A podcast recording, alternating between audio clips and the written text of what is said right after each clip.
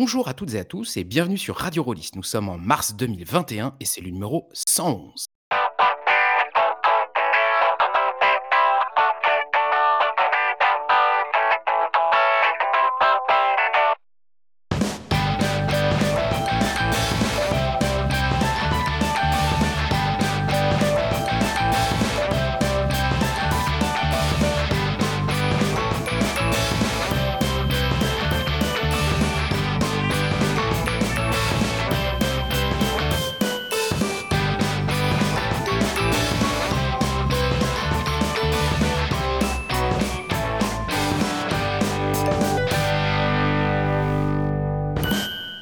Bonjour à toutes et à tous et bienvenue sur Radio Rollist. Pour ce numéro de mars 2021, en l'absence de Cobal et de Loris, nous n'avons pas pu nous résoudre à, opérer la moindre intervention divine. Nous avons néanmoins réuni une équipe de choc qui, à défaut de tirer aussi bien que des Stormtroopers, est parvenue à survivre à une poignée de donjons innommables. Dans le rôle du prêtre, qui négocie chèrement les soins à prodiguer à ses compagnons, parce qu'il n'y a aucune raison de brader les faveurs de son dieu, nous avons un certain Eric. Va les rétro Dans le rôle du barde qui a régalé sans distinction tête couronnée et enfant des rues, nous avons un certain Mathieu. Hello. Dans le rôle du magicien qui s'appuie sur un bâton pour supporter le poids du savoir ancestral qu'il a accumulé dans les méandres de son cerveau, nous avons un certain Philippe. Fuyez, pauvre fou. Quant à votre humble serviteur, il se contentera d'oxyre les malappris désignés par ses compagnons à la dague, à l'épée ou au pichet ébréché. Voilà, bienvenue, merci mes, mes chers compagnons d'avoir pris la route et de m'avoir rejoint sur ce chemin euh, semé d'embûches. Au sommaire de ce soir, nous allons avoir du journalisme et des chroniques historiques. Oui, oui, c'est très sérieux, puisque Mathieu va nous parler du ZingQuest, vu que la troisième édition vient tout juste de s'achever. Merci Mathieu.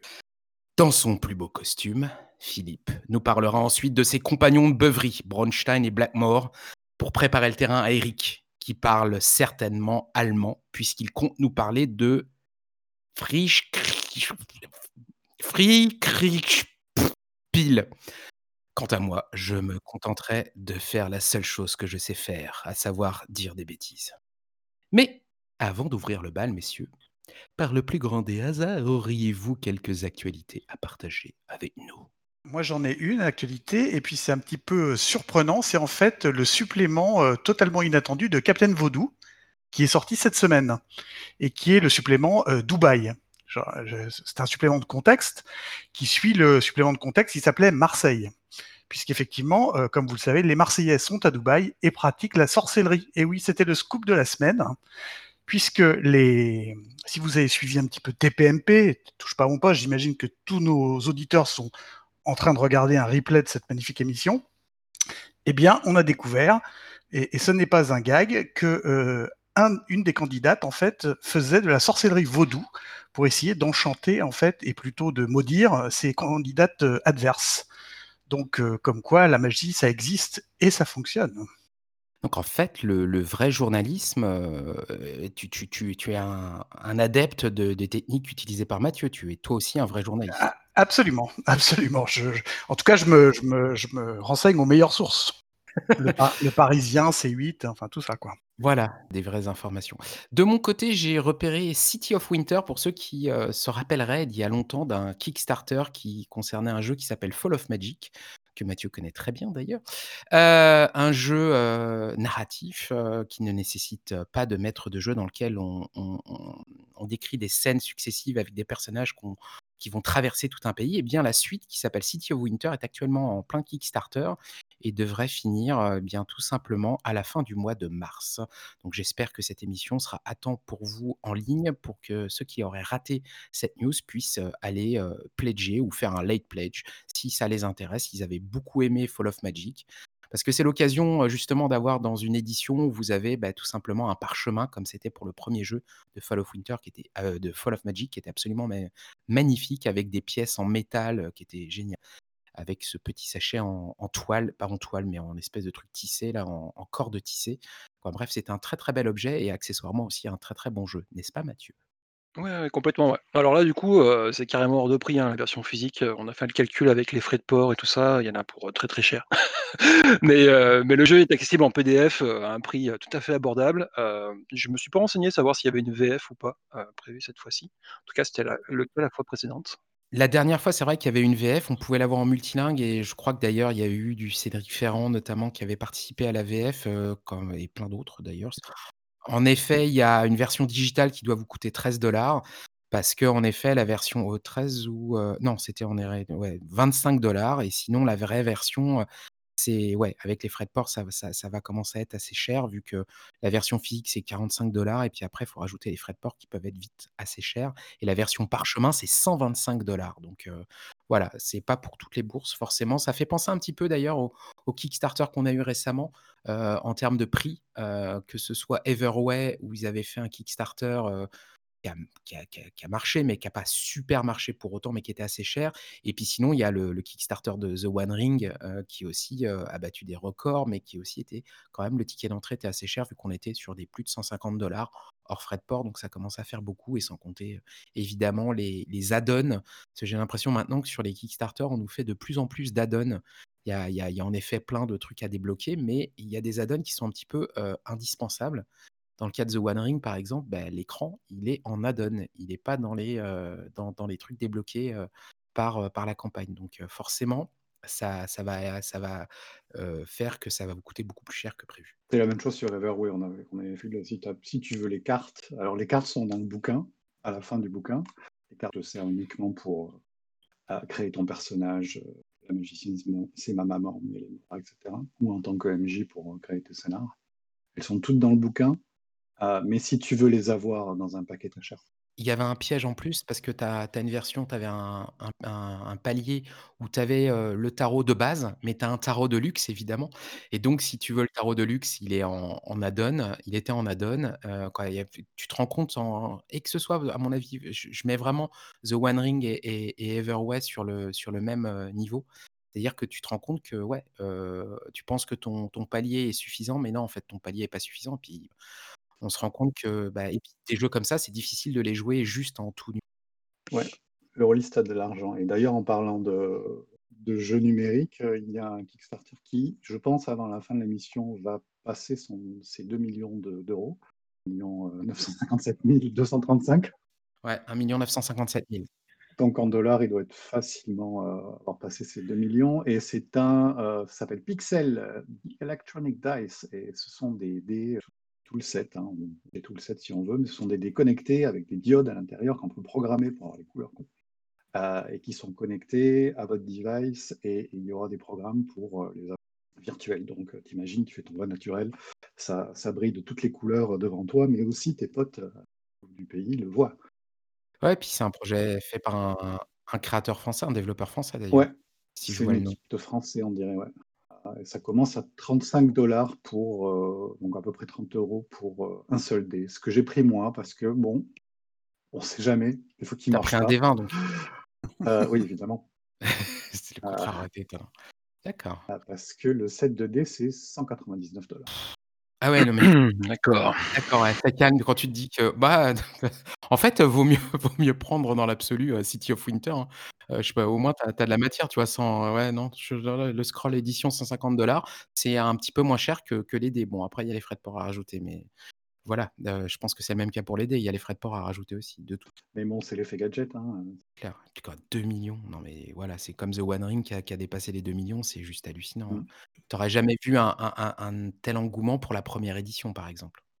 Tu as l'effet gadget, mais tu as pas que le il y a pas que ça, hein. Il y a aussi le côté, heu, si j'ai bien suivi, heu, les CD du coup sont, heu, très accessibles. C'est-à-dire que, si on parle bien des mêmes projets, tes dés, tu vas pouvoir les associer à des sons, à des retours audio ou, ou visuels à l'écran, ce qui peut, aider énormément les personnes qui, qui souffrent d'un d'un handicap. Heu, il y a des il y a plein, plein de possibilités avec ce genre de device, quoi. D'accord.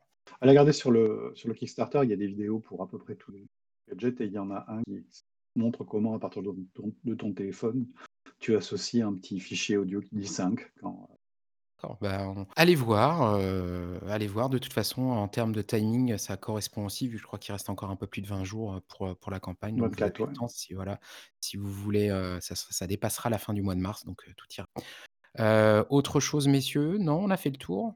Heu, moi j'ai pensé à un truc tiens depuis tout à l'heure. Ah, j'allais vous parler d'une personne dont je suis les, heu, les vidéos sur YouTube depuis, heu, depuis quelques semaines maintenant et que j'aime beaucoup. Elle s'appelle Aetlas, c'est une, jeune rôliste, qui s'est lancée, fin d'année dernière sur, des lives Twitch qui sont rediffusés sur YouTube. Aetlas, c'est vraiment une belle personne, qui essaye de faire du, jeu de rôle un peu inclusif avec, bah, avec, les codes des jeunes, hein, les codes que moi je n'ai plus, mais heu, qui met vraiment, heu, pas mal de cœur à essayer de brasser toutes les pratiques du jeu de rôle et de parler des sujets, assez sympas. Il y a des interviews de rôlistes, il y a des interviews d'auteurs, il y a des présentations du jeu de rôle, d'une nouvelle façon de jouer au jeu de rôle solo. Ça va parler de critiques de jeux, de et cetera et cetera. Aetlas donc elle, se retrouve on peut la trouver sur YouTube en cherchant Aetlas donc A-E-T-L-A-S. La Grande Aventure aussi, c'est aussi le nom d'une de ses émissions et donc elle propose tout un tas de choses. Il y a aussi une derrière elle gère une communauté sur Discord, enfin voilà, c'est vraiment, heu, une personne, heu, dont j'avais à cœur de parler ce soir pour, heu, mettre un petit coup de projo sur ce qu'elle fait. C'est vraiment choupi comme tout et très intéressant sur les sujets de fond. Allez voir, n'hésitez pas. C'est vrai que c'est un truc, on Radio Rollist, on est quand même, heu, tous, heu, on a passé un certain âge, on va dire et donc forcément, on on peut pas être représentatif de de de la jeune génération qui joue aujourd'hui, qui sont ados, qui sont jeunes adultes et qui démarrent parce que c'est pas franchement notre cas, en fait, non? Donc c'est pas plus mal d'aller voir un peu ce que des youtubeurs ou des des twitchers ou de gens qui sont justement de cette catégorie d'âge-là et heu, pour aller voir ce qu'ils font et comment ils le font. C'est vrai donc merci pour, heu, pour le lien Mathieu et d'ailleurs, Mathieu, heu, je pense qu'il est l'heure, heu, que tu, prennes ta casquette de journaliste. Heu, la seule, la vraie, l'unique, heu, que Philippe a essayé de te voler, mais heu, comme tu es quelqu'un de très habile, en tant que barde de l'équipe, tu as déjoué, son sortilège d'illusion que tu maîtrises bien mieux que lui, vu que c'est plutôt un évocateur qu'un illusionniste, notre Philippe. Eh bien, je te prierai donc de nous expliquer, qu'est-ce que le ZineQuest, s'il te plaît? Allez, c'est parti. Je mets ma casquette de journaliste, donc c'est à partir de là où je suis payé, c'est ça? C'est à partir de partie? OK, très bien, Je parfait. je je lance le chrono, Mathieu. Je vous raconte pas, le tarif à à la à la seconde est est hors de prix. Il y a au moins 1 Kickstarter par seconde, qu'on On enregistre ça en plus un dimanche soir, on est en tarif de week-end, et de nuit, quoi, enfin, c'est l'horreur. Alors, c'est parti, le ZineQuest. Alors là, moi, j'appelle ça la ZineQuest parce que donc la quête, bon, après vous appelez ça le ZineQuest ou la ZineQuest. La ZineQuest, qu'est-ce que c'est? Hem, bah, déjà, heu, bon, très simplement, c'est tous les ans depuis, heu, 2019, une sorte d'opération de communication lancée par la plateforme Kickstarter, donc kickstarter.com, qui a lieu au mois de février systématiquement. Donc, 2010 il y a eu 3 éditions, 2019, 2020 et 2021 qui vient de se terminer, pour promouvoir la publication de contenus portant sur du jeu de rôle, sur des formats courts. Alors format court, c'est quoi? Ça peut être, du du A5, ça peut être quelques feuilles A4 pliées, ce genre de choses comme ça. Et d'où est-ce que ça vient tout ça? En fait, ça vient de la culture du fanzine, à une époque que je n'ai pas connue, parce que je suis vieux, mais pas pas tant que ça. Bah, nous on a nous on a tous connu, nous on a tous connu. pas moi. Hem, le fanzine, enfin si, allez, on peut pas pas exagérer non plus. Le fanzine, c'est quoi? C'est le fait de, heu, pour le plaisir, du geste artistique ou du partage avec des copains, faire un petit contenu, que ce soit un jeu, que ce soit un supplément, que ce soit, un scénario de jeu de rôle et le publier, bah, à ses potes, au moi en tout cas au au lycée, on fait un journal du lycée, bah, c'est un peu le même esprit, quoi. Voilà. Donc c'est une sorte de revival de tout ça, mais bien entendu poussé par la plateforme kickstarter.com. Donc, heu, c'est, heu, la première année, il y avait une centaine de projets, la deuxième année 200 projets, là on a fini quasiment à 400 projets. Heu, ça prend des proportions assez, assez énormes. Première année, c'était assez confidentiel, deuxième année, bouche à oreille, les gens ont vu qu'il y avait des projets qui se finançaient, que ça fonctionnait bien, donc les auteurs ont commencé à se préparer. Troisième année, là, j'ai vu, heu, des des retours de d'auteurs qui ont co commencé à être publiés sur internet, où les gens préparent ça 1 an à l'avance et tiennent des comptes, ont un vrai suivi financier derrière tout ça pour amortissement des coûts et tout, temps passé et tout. C'est voilà, c'est vraiment devenu quelque chose la ZineQuest. Ça s'est professionnalisé en fait, heu, réellement. Ouais, ça s'est un peu professionnalisé, mais il y a tout. Je veux dire, il y a de tout, c'est-à-dire qu'il va y avoir aussi bien, des, heu, des auteurs qui n'en sont pas à leur coup d'essai et qui, heu, voient arriver la ZineQuest comme, le moment où la plateforme Kickstarter va mettre en avant plus ce type de projet pendant un mois, et donc potentiellement ils vont toucher plus de public. Et il y a aussi des gens qui, comme toi ou moi, débarquent et, demandent avec un minimum de fonds de départ, juste pour lancer un projet comme ça. Quoi. Mais tu vas vraiment avoir de tout. Voilà. Pour te dire que la, la, grande diversité, la ZinQuest cette année, c'est 385 projets qui ont été lancés. Sur ces 385 projets, il y en a eu 365 qui ont été financés. Ouais, c'est un, un, sacré taux de réussite. Pas mal. Ouais, c'est vraiment pas mal. Ouais. Ouais. On est dans les chiffres des années précédentes. Euh, C'était quelque chose de sensiblement, euh, sensiblement identique. Tu veux dire le taux de transformation Ouais, taux de transformation. Ouais. Alors après, on aura, on aura dans un an, euh, un an, un an et demi, le taux de, euh, en plus de, des, des projets qui ont été transformés, donc qui ont été validés financièrement, les, les projets qui arrivent réellement.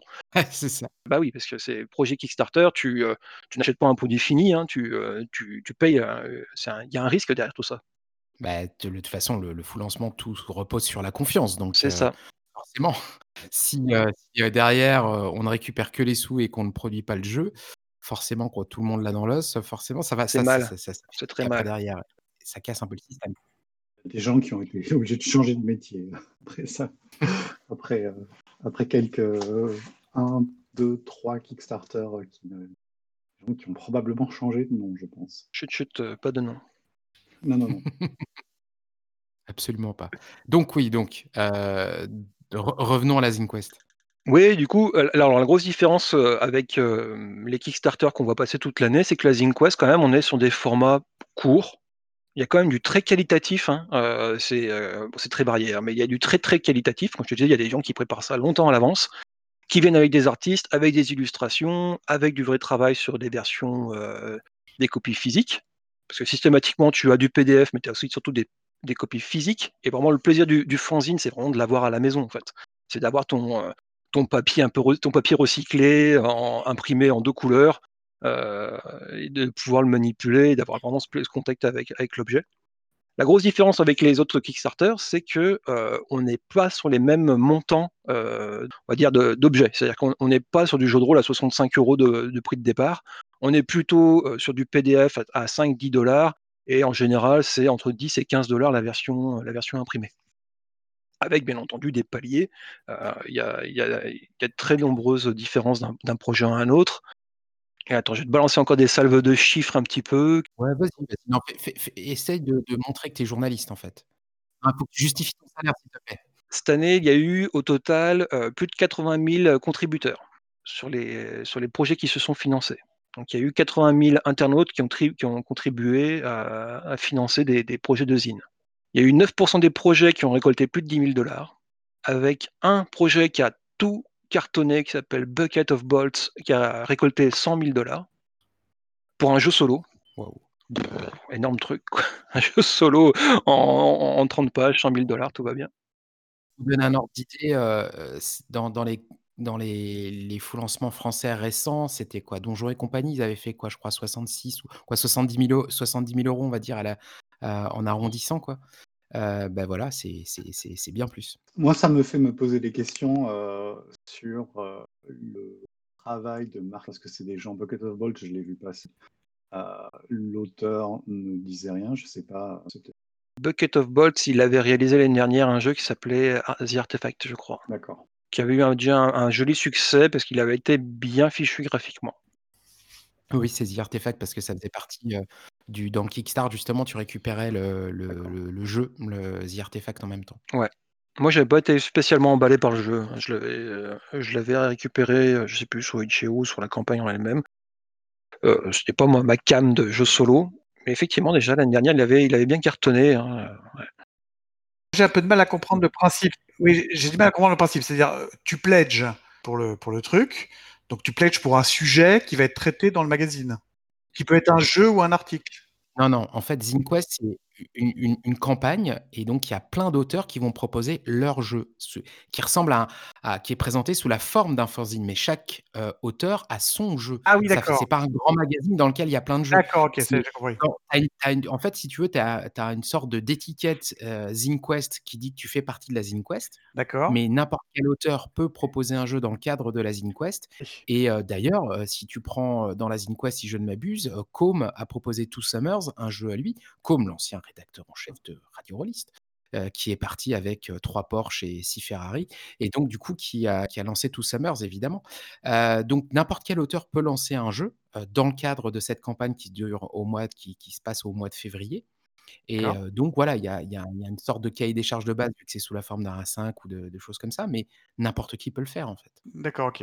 Je je crois que les le cahier des charges, c'est une campagne de 15 jours, heu, le format qui peut être ça peut être n'importe quoi, c'est c'est même pas obligé d'être du jeu, en fait. C'est ça. Heu, le truc, c'est alors qu'est-ce qu'ils disent? Et pour participer, il suffit de lancer une campagne d'une durée de 2 semaines avec pour objectif la création d'un zine RPG, si Ah RPG, d'accord. unicolore, sans reliure, qui sera plié, agrafé ou piqué à cheval dans un format intérieur inférieur ou égal à une feuille A5 et les donc ils sont mis en avant sur, heu, Kickstarter pendant un mois à partir du 1er février, donc c'est tous les ans. Ce qu'il faut savoir aussi du coup, c'est quand vous avez des campagnes qui sont faites, vous pledgez à une campagne, généralement vous allez recevoir du coup des news, heu, de cet auteur au fur et à mesure où la campagne dure pendant ces 2 semaines et vous évidemment, il rebalance vers d'autres auteurs et d'autres projets ZineQuest. Parce que le but de jeu aussi, c'est de chaque auteur qui lance son truc, de faire la com des autres, heu, qui participent aux ZineQuest. Donc ils regardent des jeux qui les ont branchés et ils en font part, heu, aux gens qui ont pledgé, heu, leur propre projet, Il y a il y a un côté anthologie, collection, et peut-être même, enfin pas esthétique, mais en tout cas canon esthétique ludique qui qui à la fin on se dit: «Ah bah oui, ça c'est vraiment un jeu, heu, ZineQuest, c'est dans le genre de jeu que je j'aime bien, quoi». Et puis c'est des jeux qui sont généralement faits, sauf cas, heu, vraiment très professionnels, heu, qui sont faits, par très souvent par les gars eux-mêmes. C'est-à-dire ils les impriment, ils les plient, ils les agrafent, ils les envoient eux-mêmes. Donc tu as vraiment le le côté, voilà, l'esprit du fanzine tel qu'on l'a connu, dans dans Ouais, les années ouais, c'est ça, 80, heu, voilà, des choses comme ça. Heu, mais mais ouais, ouais, c'est c'est c'est mais il y a tout comme le disait Mathieu, hein, il y a des gens, c'est ultra professionnalisé quand même. Ah ouais, clairement, ouais. Bah, par exemple, on parlait de de Com Martin et de son, heu, 2 étés. Bah, déjà, c'est une version en français, une version en anglais, des maquettes, réalisées par des pros, des illustrations réalisées par, alors là, on est à, heu, 2 artistes, je crois, cette année, plus donc une personne qui va s'occuper de la de la maquette, pareil, un pro à chaque fois.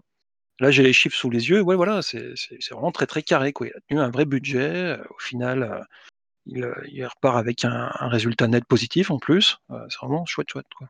Bah je pense que comme comme on disait, le full lancement, c'est la confiance. Donc si, à partir de là, sur un ZineQuest, tu arrives à faire à faire marcher ton projet et que tu, tu livres comme il faut les choses, bah, il y a pas de raison si tu as les idées et si, tu peux mettre en en branle les choses, de pouvoir marcher derrière. Quand on prend le cas de de de Com, c'était quand? C'était l'a l'année dernière quand il avait fait, le mall, Grindon Mall où, si je me rappelle bien de son bilan, il avait, pour ainsi dire, pas gagné d'argent. Mais le projet était déjà super professionnel, super chouette, un super projet franchement, heu, Grindon Mall, c'était très, très chouette. Heu et donc du coup, bah, je pense que voilà, au fur et à mesure, les auteurs qui font la ZineQuest, ils ont commencé à la 1re ou commencé à la 2e ou à la 3e. À force, ils vont en plus naturellement, heu, se professionnaliser parce qu'en réussissant, en voulant toujours mieux faire et puis en ayant une période qui est bien claire, parce que c'est un petit peu, je dirais un peu comme une compétition sportive. Les les sportifs de haut niveau, ils se préparent pour une compétition sur une saison particulière, donc ils se préparent toute l'année pour être au top au moment de de de la compétition et bah, de la même façon, le savoir que c'est toujours au mois de février pour un auteur, ça lui permet d'avoir, heu, 1 an à l'avance, de pouvoir se préparer s'il le souhaite et de se lancer vraiment pour avoir un projet bien clair. Une vraie deadline et tout ça, ouais. Exactement, je pense que c'est vraiment, heu, pratique. C'est un peu comme la convention de l'été. Tu tu vas essayer d'avoir Ouais. ta sortie, heu, au bon moment pour être là en même temps que d'autres.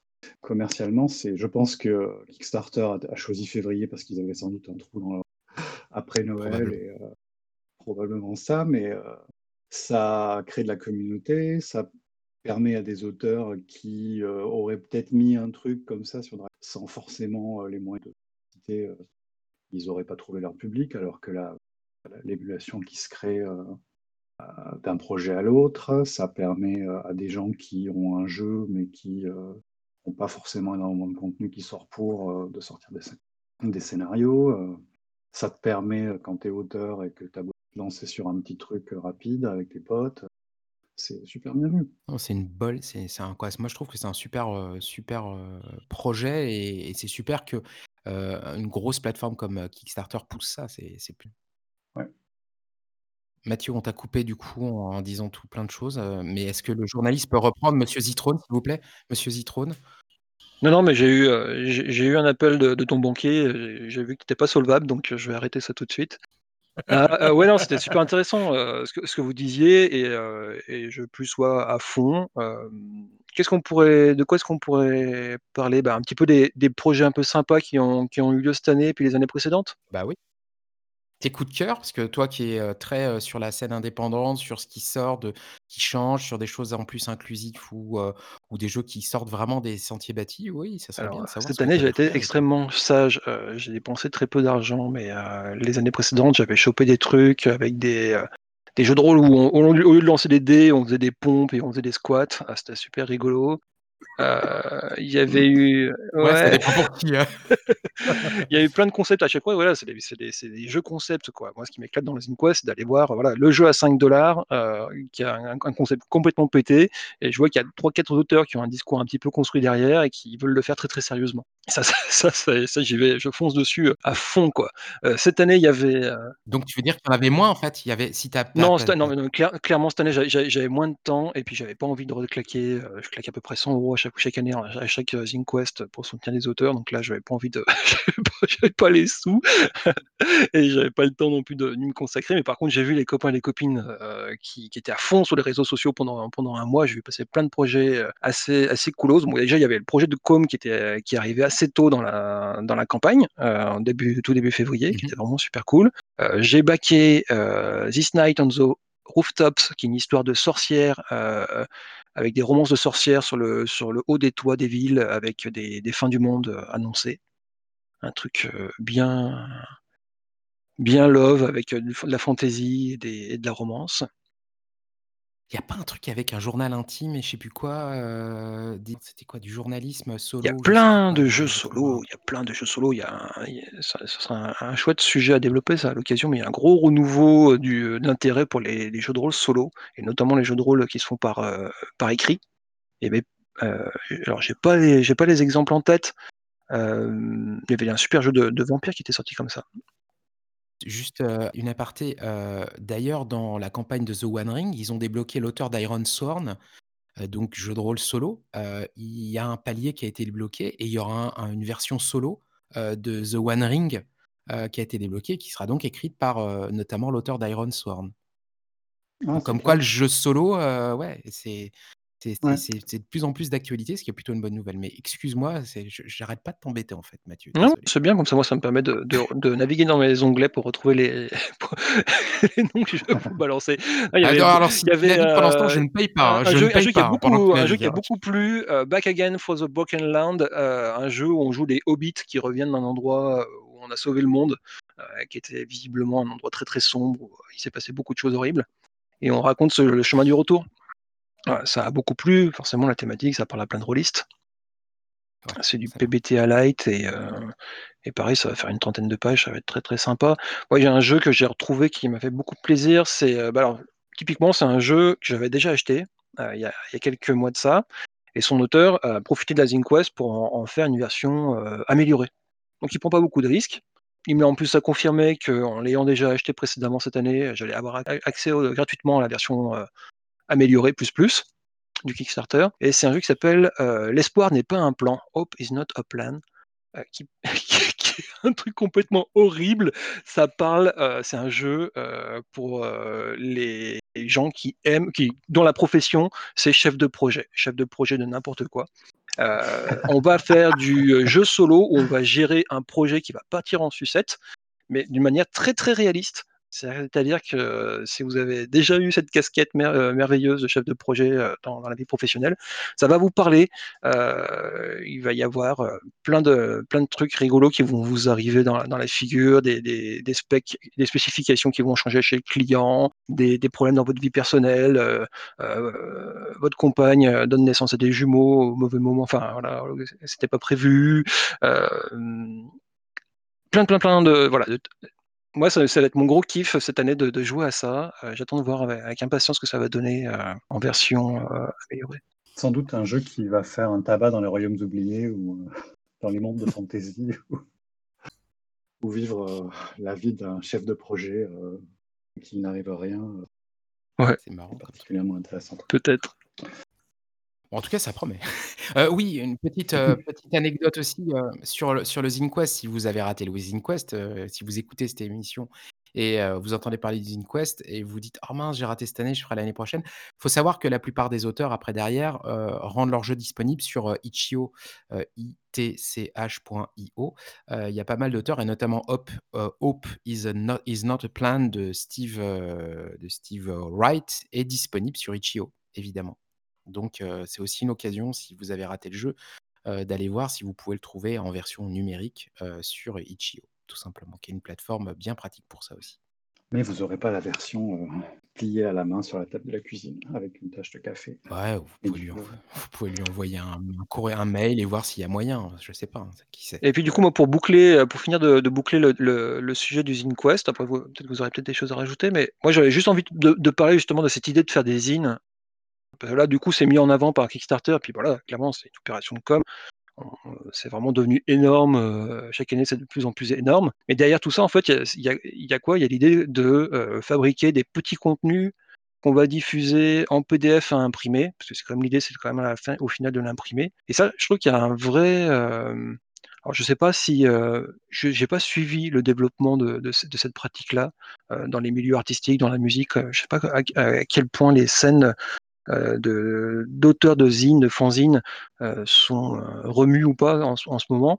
Mais dans le jeu de rôle, depuis, peut-être 2 ans, je vois de plus en plus passer de projets de ce type-là et c'est, vraiment quelque chose que je trouve excellent parce que ça incite les gens à diffuser des contenus, alors que ce soit des jeux, que ce soit des idées, que ce soit des recueils, que ce soit des potes qui se réunissent, qui disent: «Bah, tiens, on va faire un petit magazine de jeux de rôle en en 40 pages et puis on va le rendre gratuit, puis comme ça, on montrera aux gens comment on joue ou à quoi on joue.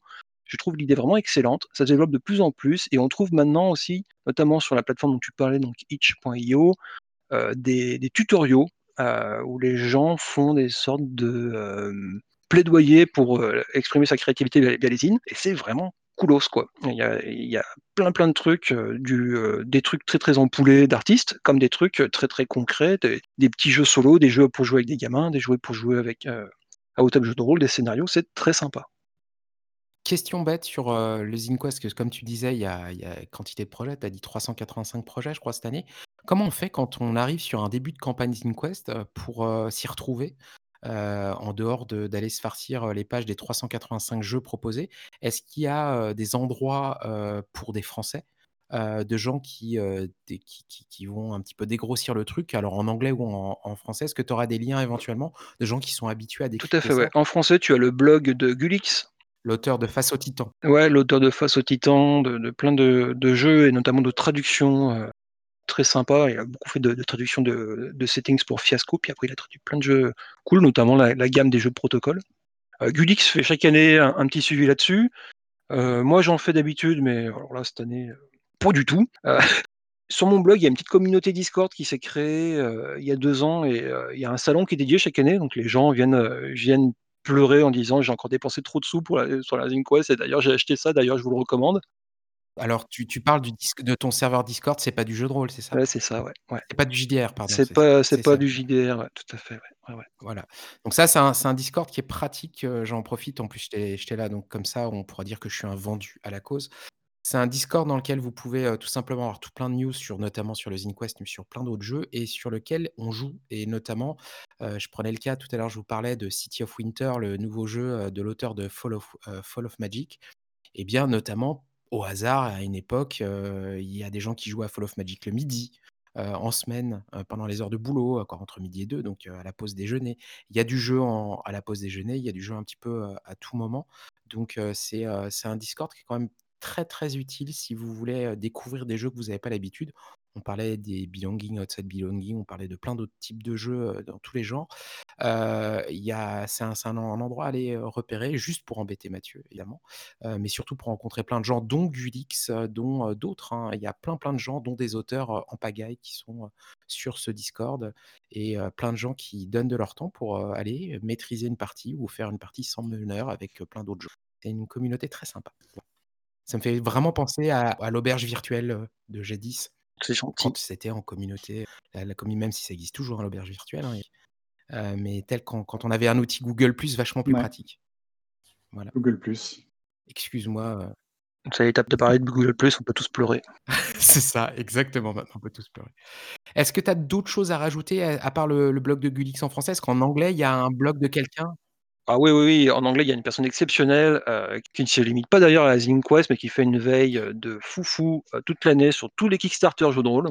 Heu, c'est, je sais pas comment est-ce qu'on prononce ça, mais c'est Talon, donc talon.blog. Chaque, chaque mois, cette personne fait une review complète de tous les Kickstarter, jeux de rôle qui sont publiés dans toutes les langues, allemand, anglais, français, espagnol, tout ce que tu veux, avec à chaque fois des annotations sur, pourquoi c'est bien, un lien, est-ce que la personne est-ce qu'elle a a participé, est-ce qu'elle l'a backé, est-ce qu'elle le surveille, dans combien de temps ça va s'arrêter? Et alors pour le ZinQuest, c'était vraiment l'endroit où il fallait il qu'il fallait surveiller, pendant tout le mois de février pour voir ces mises à jour au fur et à mesure.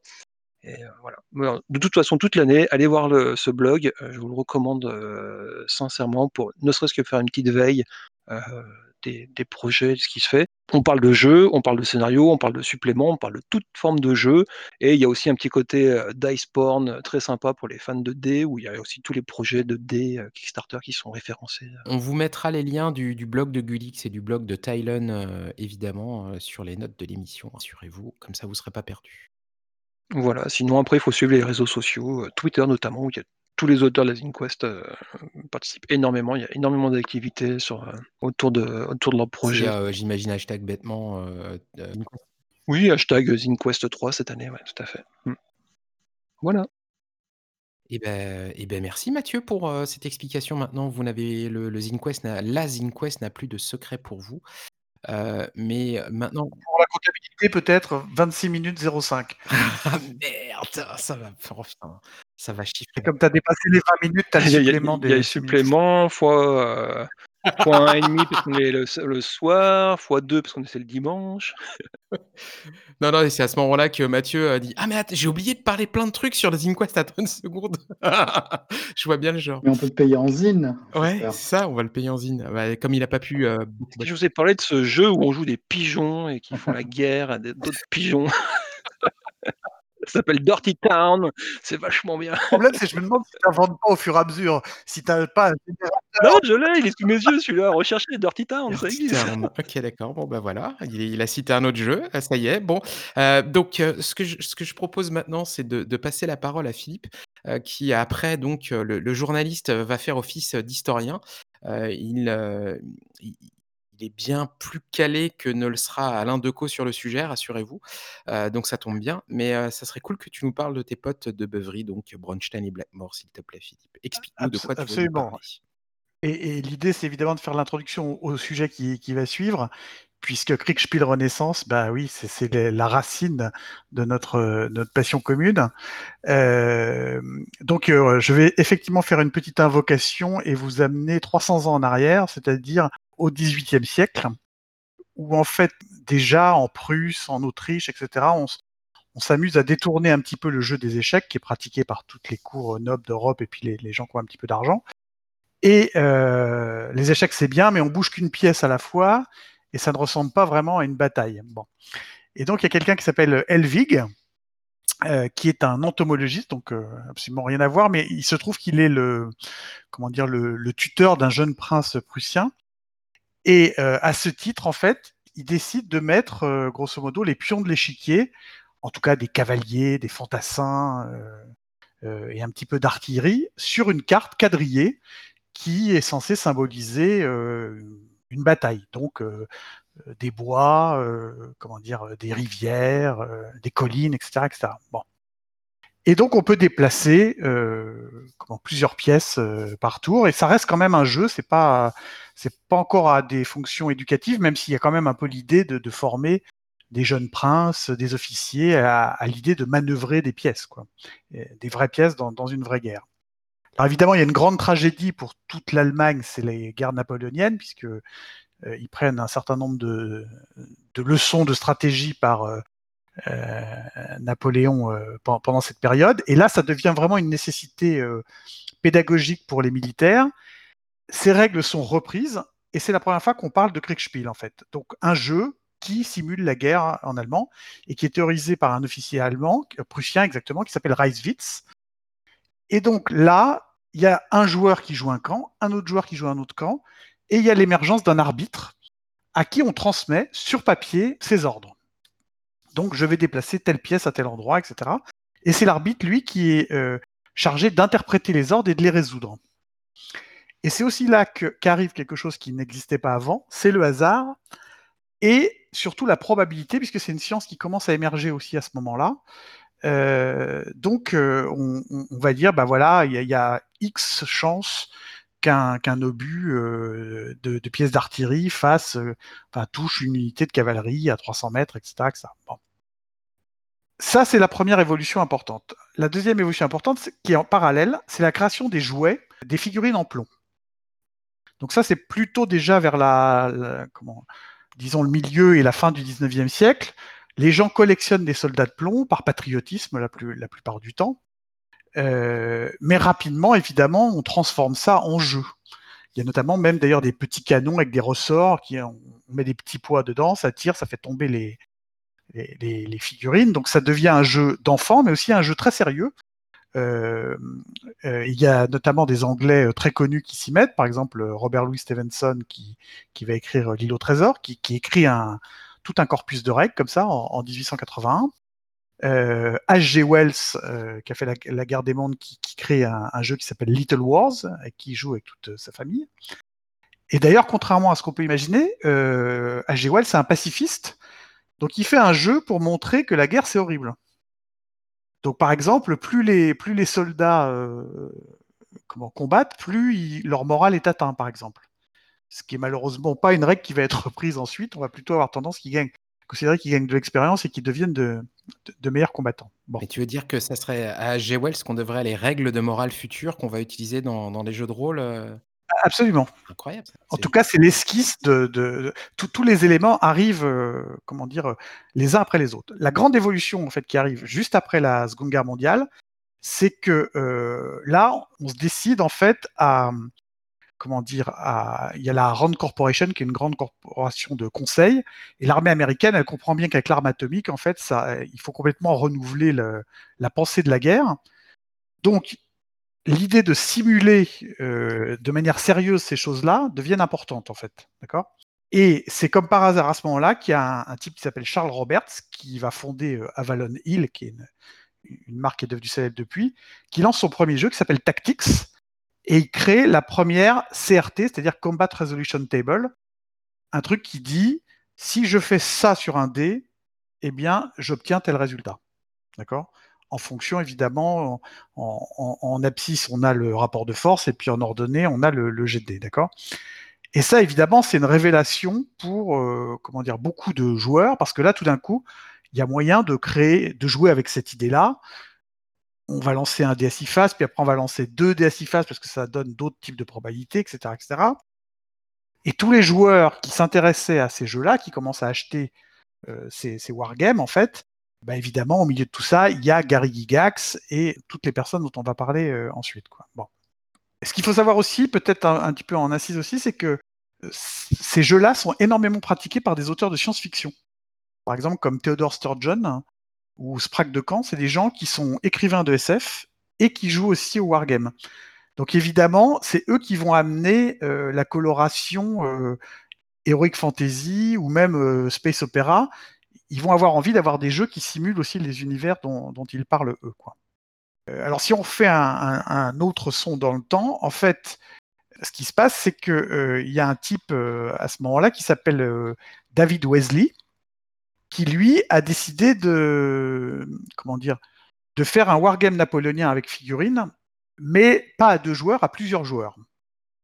Et il veut même euh, faire une sorte de, petit record, c'est-à-dire de mettre une dizaine de joueurs autour de la table. Bon. Alors c'est bien, mais ça veut dire qu'il faut donner euh, à chacun des choses à faire. Et donc il va décider en fait de leur donner à chacun un rôle particulier. Donc il y aura évidemment, euh, donc ça se passe dans la ville, la fameuse ville fictive de Braunstein.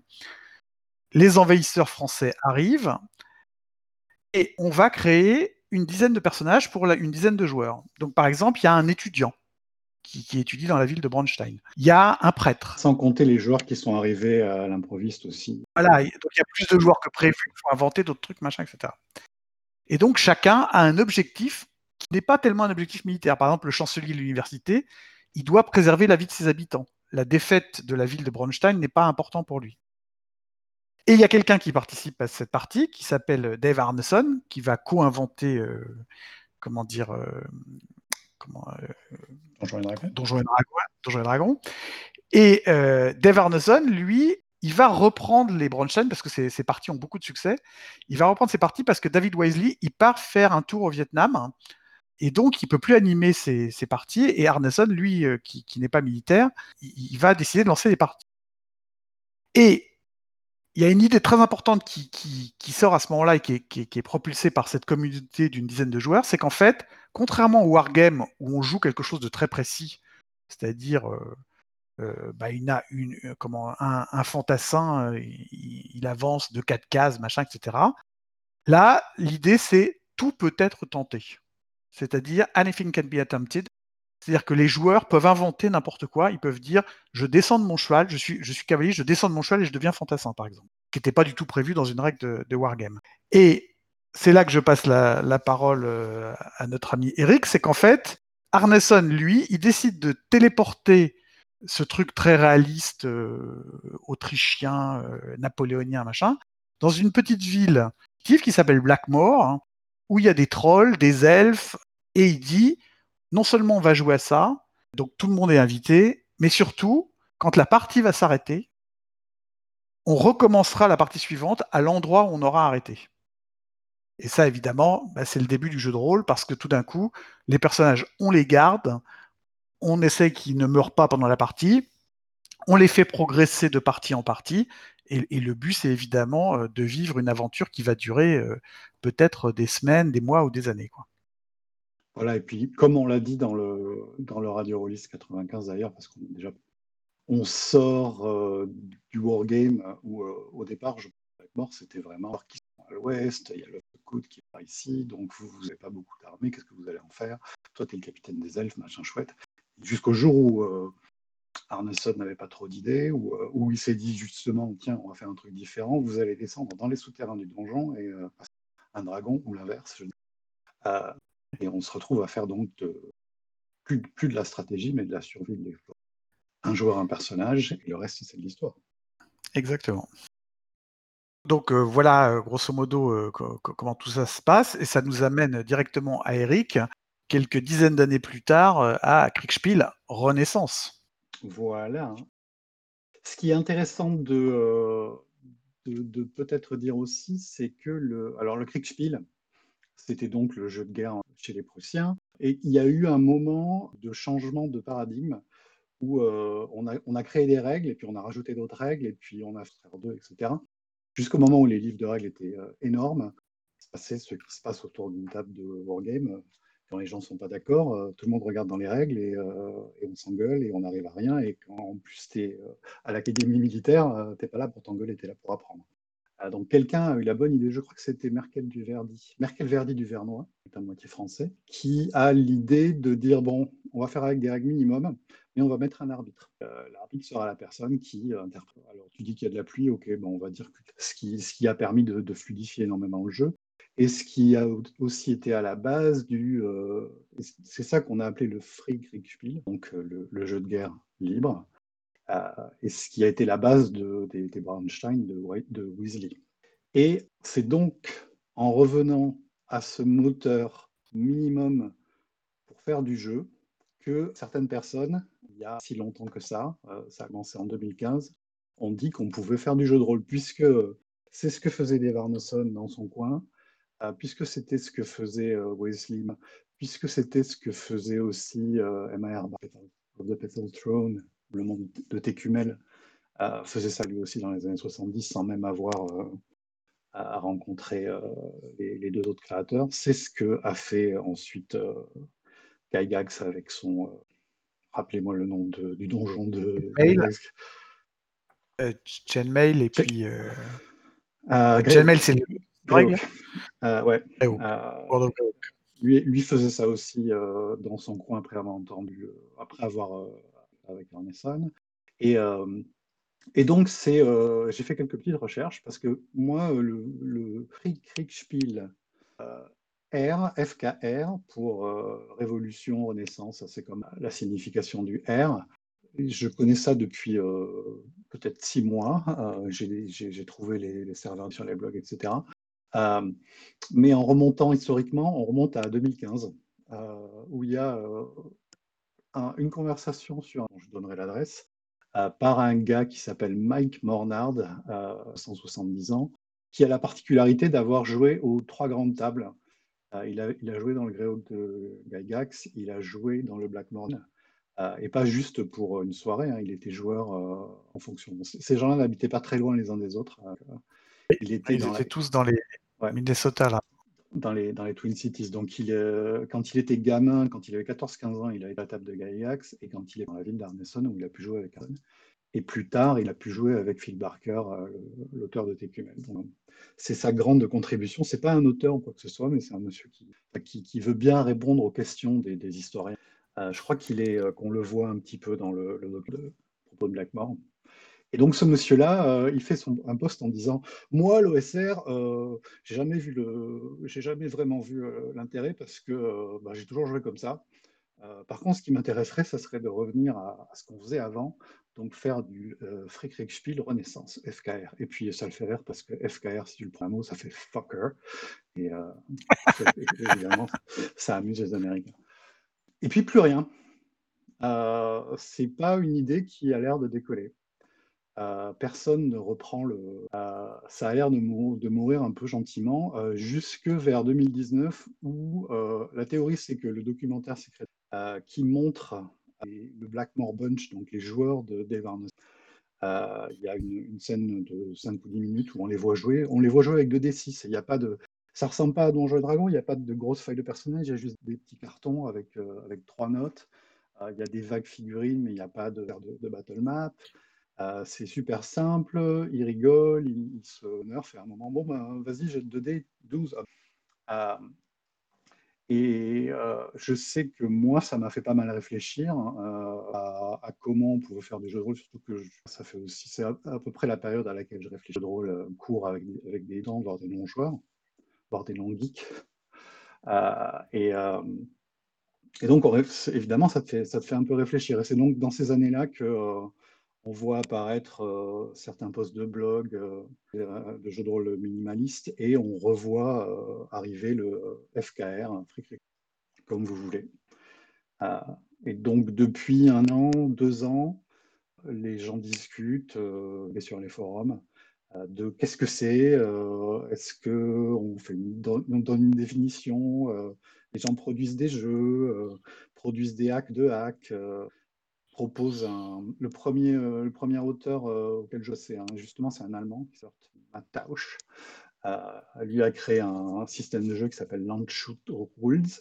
Landshoot en allemand, Rules en anglais, et qui, qui, publie son système de deux pages et qui, toutes les semaines, fait un post avec voilà comment jouer à Star Wars, voilà comment jouer à Warhammer. Voilà. Il y a voir, si vous allez, il y a une page itch.io et il y a une liste 20, 15, 15 ou 20 hacks euh, de son système parce que c'est un système cible. Donc euh, très facile à adapter. Des questions? Je suis en train de regarder là justement le. Donc en fait, il, édite des, nouvelles versions tout, très régulièrement, c'est ça? Je vois V2, V3, V4. Ouais, je pense qu'il l'a, il, juste euh, comme quand tu, quand tu fais un jeu, tu fais jouer. Tu, je pense que les versions doivent pas de gros gros changements de l'une à l'autre. C'est, euh, j'ai pas été vérifié, je dire. Et euh, donc le FKR, qu'est-ce que c'est? Euh, C'est une, c'est une philosophie de jeu. C'est un peu comme l'OSR sur ce podcast et encore plus innombrable sur tous les. Ah, les gens ne sont pas forcément toujours d'accord. C'est un style de jeu, un mouvement. est-ce que c'est Donjons et Dragons ou est-ce que ça peut être autre chose? Là, on est quand même arrivé à euh, au moins définir les traits euh, communs. euh, ça, je me base sur un, post sur Reddit de Ben Milton et d'un post de blog d'un auteur qui s'appelle Jim Parkin. on pourra mettre les liens si vous voulez. Mais en gros, il y a trois gros points. le principe, c'est vraiment de jouer avec des règles minimalistes. Donc, en fait, un jeu minimaliste, ça c'est du, euh, design qui, est centré autour de la table parce que euh, on va euh, élaborer les règles dont on a besoin en fonction de nos besoins, donc autour de la table, autour de ce qu'on joue, avec quelque chose de très simple, genre tu lances 2d6, ça se passe bien, si tu fais 4 au moins, ça se passe mal. Peut-être qu'on peut mettre un échec avec un, un, succès avec un coup, ou un échec partiel, ou quelque chose comme ça. On se met d'accord. Euh, on peut, on peut très bien avoir deux pages de règles qu'on a déjà écrites, mais l'idée c'est qu'on n'aura pas forcément de règles pour le démoniaque. Euh, tout ça, euh, l'idée c'est de ne pas aller chercher dans un bouquin et de voir quelle est la qui a été écrit, qui est extérieur à la table par quelqu'un qui ne sait absolument pas ce qu'on est en train de jouer. C'est de trouver le moyen pour nous de le résoudre de la façon la plus intéressante. Mais est-ce que ça veut dire aussi, enfin si je comprends bien ce que tu dis, c'est aussi de dire, euh, on commence avec quelque chose de très simple, mais par contre, si nous on a envie d'une règle sur la possession, ben on la fait en cours de route euh, ensemble. Ouais. Ou on demande au MJ d'en faire une en tout cas. Voilà. Euh, ça. Et donc il y a un principe aussi, c'est de se reposer énormément sur le MJ parce que c'est la personne qui va te dire, elle va pas te donner les règles, elle va pas te dire voilà, ça, euh, c'est comme ça que ça se passe, euh, lance les dés comme c'est écrit sur le morceau. Elle va te dire, euh, lance un dé, tu as besoin d'un 12.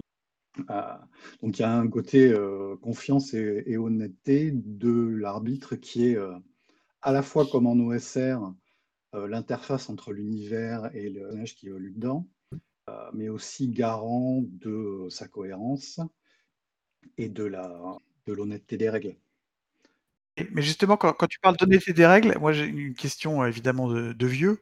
Mmh euh, est-ce qu'il doit, est y a aussi l'idée euh, du MJ implacable? C'est-à-dire la règle, enfin tu vois, tu comment, t'es touché, t'es touché, enfin t'es mort, t'es mort, quoi. Tu vois le.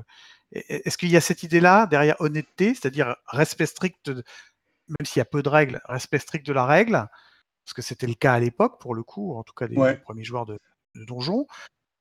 Ou est-ce que c'est plutôt un MJ un peu plus bienveillant qui est au service de l'histoire et on va pas te tuer bêtement parce que tu as raté un critique euh? Je pense que les deux fonctionnent et euh, c'est pas du tout un, tenant. Euh, c'est pas un principe érigé en, en, loi en tout cas. Un pilier façon OSR ou en général, tu connais les règles. Hein. si, tu as moins de, si tu as zéro point de vie ou moins, tu, refais un autre personnage. On va on va pas changer cette règle. C'est, Donc ça veut ça veut dire que c'est marqué, c'est pas marqué clairement de: «Vous devez jouer by the book» et c'est comme ça et point barre. C'est, on peut, il y a y a il y a il y a il y a toutes les écoles qui sont valables et on peut, s'approprier, le système et faire en sorte de justement, de se mettre au service de l'histoire plutôt que se mettre au service des règles. Tout est possible, en fait. en tant que, en tant qu'arbitre, tu es aussi garant du style et du genre de l'histoire. Donc, euh, on fait du Star Wars ou on fait du Alien? Ça va pas être la même chose quand tu vas passer dans une, euh, tu vas passer entre deux vaisseaux avec ton, euh, ta, combinaison qui fuit. Tu vois? Oui, oui, oui. Non, mais si on est dans Star Wars, comment si on, enfin, pour reprendre ta, justement cette métaphore-là, si, si, on est dans Star Wars à l'ancienne, bah, tu rates ton jet, ta combinaison, t'es mort, parce que la règle c'est la règle. Si mmh on joue à Star Wars aujourd'hui, c'est ta combinaison est trouée, mais t'es un héros. comment Yann Solo arrive, met la main dessus et t'es sauvé, tu vois. Ouais. Les deux sont possibles. Tu sors ton chewing-gum et puis tu le mets là-dessus et puis voilà, ça bouche le truc et puis c'est bon quoi. Euh, les deux sont possibles et l'idée aussi, c'est de alors c'est un concept qui est un peu, euh, contre-intuitif, c'est d'avoir moins de règles pour plus de réalisme. Parce que si je n'ai pas une règle qui m'explique, euh, ce qui se passe, quand la combinaison fuit, et que d'ailleurs je n'ai même pas de point de vie ou de caractéristiques de caractéristiques de constitution. Donc on va être capable de, juger au cas par cas vraiment, ce dont on a besoin, ce qui se passe, et dans le genre dans lequel on, évolue. Pour savoir, ben, on est dans Alien, tu as une chance sur six de t'en sortir, désolé. Et puis dans Star Wars, on va faire à gauche une croix, on appellera ça un point de destin, même si on n'avait pas l'arrêt maintenant. Un point de force, tiens, quelle idée originale. Et, et, tu t'en sors par, un coup de bol. Tu, te mets à flotter dans la, direction du sas. D'accord. Du côté du joueur aussi, c'est ce qui est intéressant, c'est que, et c'est un peu pareil que c'est un peu ce qu'on dit en OSR, c'est que tu, ne réfléchis pas avec ta feuille de personnage pour résoudre. Tu n'es pas freiné par le fait que tu vois pas de compétences placées dans le vide. tu n'es pas gêné par le fait que tu es zéro en force sur ta feuille de personnage. Et du coup, tu réfléchis plus avec l'univers en te disant Ouais, mais attends, peut-être que si avec ma combi, faire un trou dedans, comme ça, ça fera un jet de, un jet de gaz qui me permettra de me, déplacer dans la bonne direction. C'est plus immersif et ça rend le jeu. c'est pas forcément le même fun, mais pour moi, ça rend le jeu plus fun. Ça, force les gens à, se pousser, dans, à se, propulser dans la, fiction et d'essayer de résoudre les problèmes avec, avec ce qu'ils imaginent. Ouais. Et, ça, pour le coup, c'est un vrai retour aux sources, puisque on, dit souvent que c'est les compétences qui ont tué, euh, comment dire, euh, Donjons et Dragons. C'est-à-dire que avant, effectivement, on résolvait les choses de manière des fois absurde, mais c'était le joueur qui les résolvait. C'était pas le personnage qui avait la compétence pour les résoudre, quoi. Et euh, donc là, effectivement, c'est ce que tu décris, c'est exactement ça. Je, trouve une solution. Euh, au pire, le maître de jeu me, demande de faire un jet, euh, par exemple de dextérité, pour, pour vérifier ça, mais pour vérifier que j'y arrive. Mais en tout cas, le, la, solution n'est pas liée à j'ai la compétence réparation et je répare. Quoi. Voilà. Et, donc, tu, tu... trouves pas la réponse sur la feuille de perso. Euh, ce qui du coup rend le jeu plus accessible à tous les débutants qui, ou, aux non-gamers, aux gens qui préfèrent raconter des histoires plutôt que de probabilité. Mmh. Ça allait être ma question, ça, Eric. Du coup, euh, aujourd'hui, c'est des débutants veulent découvrir ce style de jeu, parce que ça a l'air vraiment super cool pour, euh, même pour, pour un MJ débutant, quoi. Euh, à quel, à quel document on pourrait se référer? Il y a des des jeux en français peut-être qui existent? pas que je sache, même si j'ai repéré les français dans les communautés anglophones, hein, donc le cas, je mettrai les liens des deux serveurs Discord qui débattent de la question et, euh, vers, les, vers les blogs aussi. Mais j'ai rien vu en français. C'est comme d'habitude, quand un truc est un peu nouveau, c'est dans la langue de Molière, mais euh, on y viendra. Donc pas de site particulier, euh, pour pas quoi, pas de serveur Discord pour aller jouer en mode OSR justement, ce côté minimal, en tout cas en termes, quoi, pas avec des règles surtout, qui te qui un carcan de règles très, très, très, très qui t'enferme dedans et, et, pas non plus de site particulier en langue française qui puisse aider. c'est ça. Et ok. Bon, il y a plein de, il y a plein de, de, de des choses comme le livre de règles, euh, mais c'est un peu ce, ce, dont, ce, dont, on a parlé de toute façon. Le livre de règles invisible, là, tu me fais envie, donc il va falloir en parler un peu plus. En gros, c'est le livre de règles invisibles, c'est ta connaissance de, de euh, des, assumptions que tu as sur les règles physiques, euh, les, lois, euh, les lois de l'univers, qui te permettent de déduire la chance de réussite d'une action. On n'a pas besoin d'avoir un, 800 pages au total pour savoir que c'est pas très difficile de sauter à travers une fenêtre quand elle est ouverte et que tu es alors que dans certains jeux, on va te, on va te demander de calculer une longueur de saut. ou de l'autre côté. À 25%. Aucun rapport. Ouais, et puis après, il y a des postulats d'univers aussi. tu, tu joues dans l'univers du Seigneur des Anneaux, tu sais que la téléportation, c'est pas accessible. Ah, et, et, on ne se rend pas compte qu'on a cette richesse de, livres de règles qu'on a en grande partie en commun, et qui surtout ne nous font pas perdre de temps quand on joue. je vais finir avec deux, deux, maximes, une en anglais qui est, une sorte de, slogan du jouer des mondes, pas des règles. Euh, ce qui permet aussi de dire que euh, any, book is a source book. Euh, donc, un, roman, un film, une série télé, c'est ton, supplément de jeu de, rôle. As pas besoin de, quand tu n'as pas de système de jeu particulier, tu n'as pas besoin d'adapter. Ce que tu veux avec, quand tu en as besoin. si ça se trouve, une personne ne voudra jamais jouer à un ranger de l'espace, donc c'est de lire 20 pages pour savoir quelles sont les compétences et les pouvoirs spéciaux. ça libère vraiment aussi l'esprit quand on, vous savez, quand on voit une série, qu'on se dit que ça serait bien que ça s'adapte en jeu de rôle un jour, on peut faire ça euh, le lendemain matin. Et euh, le, deuxième, euh, la deuxième définition que, Euh, le FKR, c'est euh, D&D, mais sans le HUD. Donc le HUD, vous savez, c'est HUD, l'affichage tête haute qu'on voit dans les jeux vidéo. Euh, c'est toutes les caracs, la, minimap, vos points de vie, etc. Tous ces détails techniques qui, entourent la vision. Imaginez que vous jouez à Skyrim et que, pop, que vous n'avez plus besoin de, vous préoccuper des chiffres. Tout ce que vous avez à faire, c'est regarder ce qui est autour de vous et interagir avec. En fait, c'est ramener les gens au jeu dans le sens, s'amuser purement et simplement, sans le côté jeu de la règle pure et donc de tout ramener, dans le cas de de l'expérience de jeu à une résolution avec des dés ou avec des règles. mais sachant en même temps que le c'était un peu notre conversation du Radio Rolliste 95 que le le comment? Que l'infinité de règles qui a été créée par Donjon et par ADD faisait énormément plaisir aux joueurs. C'est-à-dire qu'il y a un autre, ce n'est pas le même plaisir en fait. Le, fait de gérer les torches, les portées, les trucs, les machins.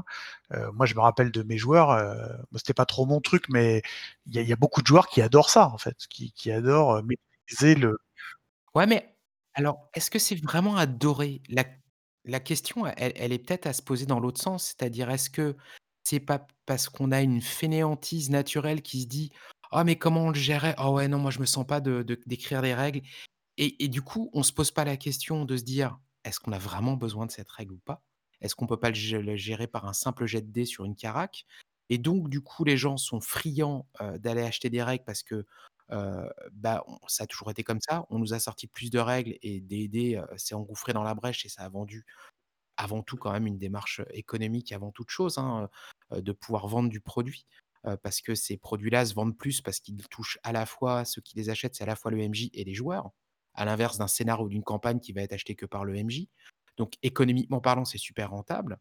Mais, mais du coup, on a été habitué à quelque chose. Et puis, les jeunes joueurs qui vont arriver, ils vont peut-être se sentir démunis. Ils se disent, mais moi, je me sens pas. je, crois au contraire hein, que justement, ça fait partie du truc initié, c'est-à-dire, si, si tu es jeune, par exemple, moi, je connais pas mal de, jeunes joueurs qui adorent jouer à Pathfinder, par exemple. Parce que tout d'un coup, ils maîtrisent 300 pages de, tu vois, de, matériel. Tu veux dire que c'est une sorte d'achievement, ça permet de montrer aux autres que moi je maîtrise les règles et donc si tu veux rentrer dans le jeu de rôle, faut le mériter, faut, faut, faut, faut te farcir les règles.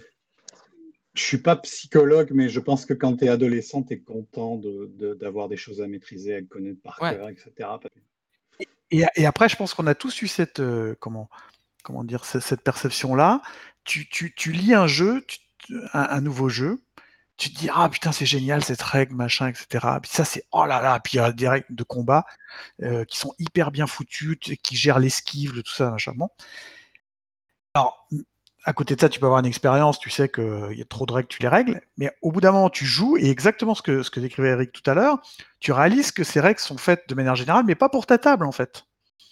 C'est-à-dire, toi, tu trouves ça génial qu'il y ait une règle qui gère les tournois et puis, le, tu vois, les, différents types de dagues, mais il n'y a aucun de tes joueurs que ça amuse. Et, donc, je pense que les, deux sont dans la tête des gens en même temps, tu vois, c'est-à-dire, euh, euh, parce que moi, j'ai souvent essayé de simplifier aussi euh, les règles, parce que j'aime bien les lire, mais j'aime pas tellement les faire appliquer. Et souvent, les joueurs me disent Non, mais attends, attends, attends, je suis à, longue portée, là, normalement, je, comment, je dois avoir un malus, tu vois. Donc, il y, a un côté de. Je pense on est assez schizophrène là-dessus.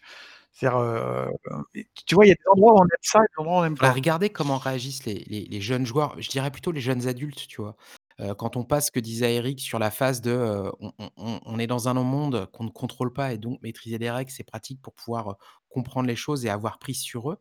Mais quand on est jeune adulte, voir comment les choses se font. Après, est-ce que, «l'éducation» entre guillemets par le jeu que tu as eu en jouant à des donjons et des Pathfinder fait que tu reproduis ça et et tu prends pas de la hauteur et tu pas de jouer autrement, parce que tout le monde est habitué à ça et donc on fait comme on a fait comme on a toujours fait?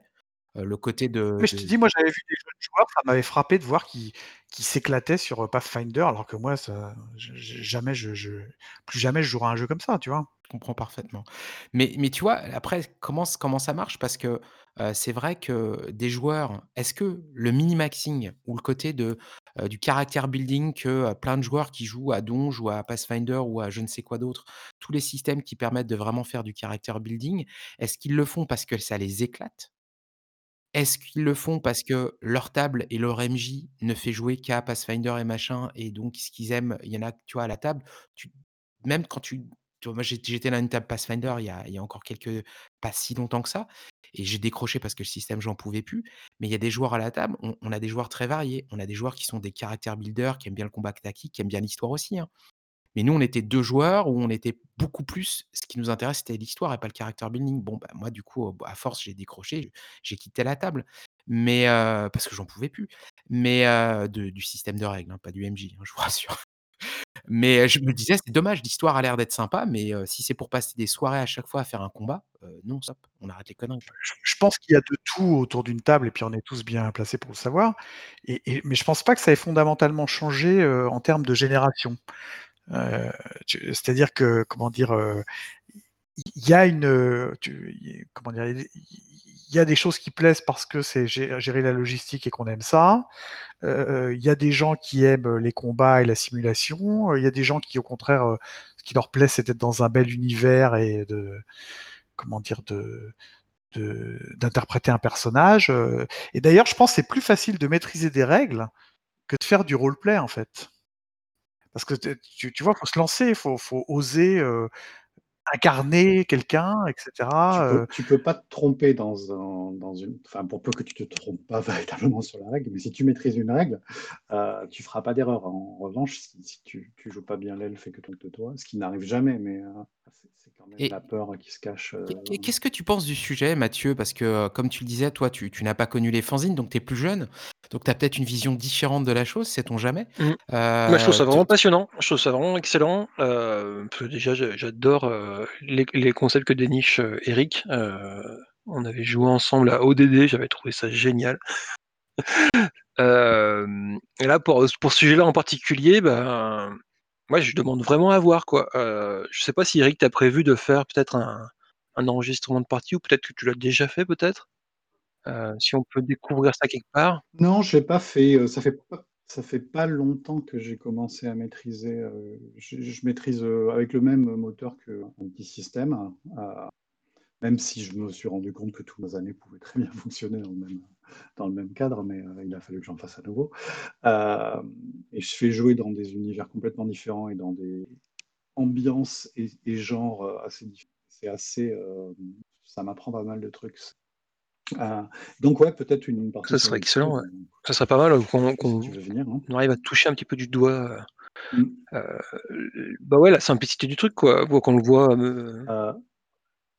et cette partie de ODD justement, moi, c'était, heu, la conclusion que j'en avais fait à la fin, c'est, heu, ça manque quand même de règles ce truc-là parce que, heu, à un moment, un personnage a essayé de se cacher, sous l'eau, avec, avec un roseau, pour pas se faire voir par une bande d'or, et là, je regarde mes mes 3 bouquins, donc ODD, c'est la boîte, la boîte marron et les livres blancs de Donjons et Dragons. Là, tu tu regardes ton bouquin, heu, tu as, heu, tu as rien, tu même pas le voleur avec ses pourcentages de se cacher, heu, je je crois que j'ai fait, heu, sur cette partie-là, on a entre guillemets «inventé 3 Ouais, il est systèmes», on a mort, hein, le perso qui qui était sous l'eau avec son son son tube improviser est mort. En fait, il a réussi son jet de dex, il a réussi à se cacher, mais il est mort, avec son jet de consti, c'est ça? Il s'est noyé. Non, c'est pas ça, il il attendait qu'on trouve la règle et il quand on a trouvé la règle, il était mort. Il a dû respirer ça il a dû retenir sa respiration trop longtemps du coup. Le pauvre. Heu, j'ai plein de questions. Alors déjà, 1re question, du coup, heu, est-ce que c'est pas très proche au final de ce que vous avez présenté dans le Radio Rollist 107 Mathieu, heu, les Hoc-Mac avec le le jeu de rôle sans règles? C'est très proche de ça, en fait, au niveau du concept. Ma 1re, heu mais non, mais attends, il y en a des règles. Évidemment, ils en ont parlé à la fin, juste la façon dont, les gens qui jouent ça, décrivent leur pratique. Mais c'est oui, c'est la même chose. On se retrouve avec un un arbitre-auteur, heu, qui est donc garant de tout, heu, du réalisme de l'univers, heu, de la façon dont on va telle ou telle action. Et, des choses qui se font au, cas par cas et, qui avancent beaucoup plus vite que si on avait un gros bouquin qu'il faut, qu'il faut toutes, les, toutes les 10 minutes. Ouais, voilà, en tout cas dans l'intention, dans le côté très frais et, et hop, on y va, c'est parti, on réglera les détails ensemble pendant la partie. C'est, ouais, ça a l'air assez proche de ce que tu décris, quoi. En tout cas, j'ai beaucoup aimé l'exemple que tu as donné au début pour nous vendre le concept. Je trouve ça excellent. Je, je, viens de retrouver dans mes notes, il y a pas mal de jeux qui sont sur itch.io et donc il y a un tag FKR. J'ai découvert ça là en direct là, pendant que tu en parlais. Et pour faire le lien avec la Zine Quest, il y a même un Zine qui, existe qui s'appelle The Neverending Dragon Swans avec plus de, de, de, S, de, de SC et de Z que dans mon nom de famille. C'est pas mal. Et euh, qui, qui, a déjà deux, deux numéros qui sont sortis, dont un qui est sorti, euh, le numéro 2, il y, a, il y a une trentaine de jours. Et euh, qui a l'air de reprendre un petit peu les principes et de, de proposer des pistes, des univers, des scénarios. Ouais. Cool. C'est le, le zine qui est produit par le, un des deux serveurs Discord, Spiel Revolution. Et il y en a un autre qui a, je crois, que deux numéros, qui s'appelle In Play, donc euh, publié par euh, les, les, gars d'en face, le FKR Collective, euh, qui se définit comme la même chose que les autres, mais on est plutôt gauchiste. D'accord, ok. C'est assez improbable, mais ok, d'accord. Bon, super. C'est ouais. J'en sais pas plus. Okay. Je pense qu'il y a dû y avoir une engueulade à un moment. Un sujet politique. On attend, on attend, avec impatience le FKR Dream. ouais. D'ailleurs, ça va être, ça va être bientôt l'anniversaire de deux ans de, de, de, la Sport Dream. D'ailleurs, tiens, ça sera un truc. Hein. Ça va arriver dans pas longtemps. Et oui. Ouais, on pourrait en parler parce que je me demande bien ce que c'est devenu euh, depuis qu'on de suivre et euh, même j'ai pas l'impression que le tag sur Twitter soit encore très très. Eh ben, moi je l'ai revu popper aujourd'hui justement. Mm. Je l'ai revu popper aujourd'hui. Où, euh... faut qu'on trouve un journaliste pour. Il y avait pas mal de gens de d'auteurs qui disaient que ça voilà, qui, qui reparlaient de ça et de, qui euh, qui expliquaient comment ce, le, le, concept, le fait de l'avoir énoncé, ça leur a pas mal débloqué euh, des choses euh, en termes de créativité. Mais ouais, ce serait intéressant de faire un petit bilan là-dessus. Ouais. Mm. Ah bah, c'est chouette. Ouais. On en reparle. Je suis sûr que Michael prend des notes. On vous mettra le lien de The Neverending Drakenschwanz euh, mmh. sur Itch.io euh, aussi dans les. Dans...